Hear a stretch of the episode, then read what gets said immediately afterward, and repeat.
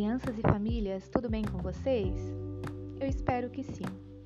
Eu sou a professora Ana Paula e hoje eu vou contar uma história para vocês.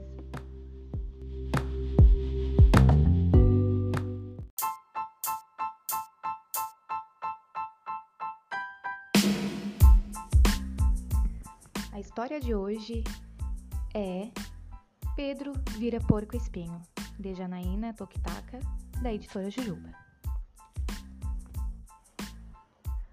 Pedro é um menino assim, gosta de dinossauros, de brincar com os amigos, desenhar e ganhar carinho. Mas, às vezes, de repente, sem aviso e de mansinho, Pedro vira porco espinho.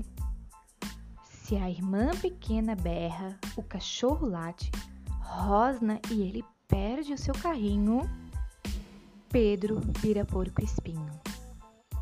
Se a mamãe chega atrasada na saída da escola só porque errou o caminho, Pedro vira porco espinho.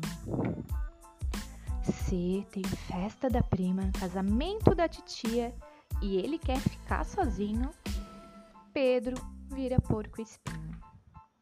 Se é hora de dormir e o Pedro quer é pega-pega em vez de voltar para o ninho, Pedro vira porco espinho.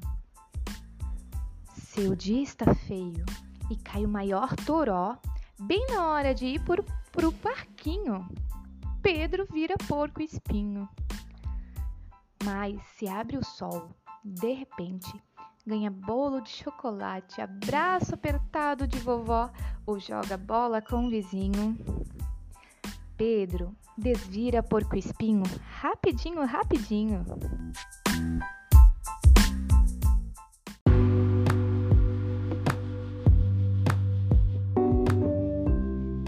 Gostaram da história?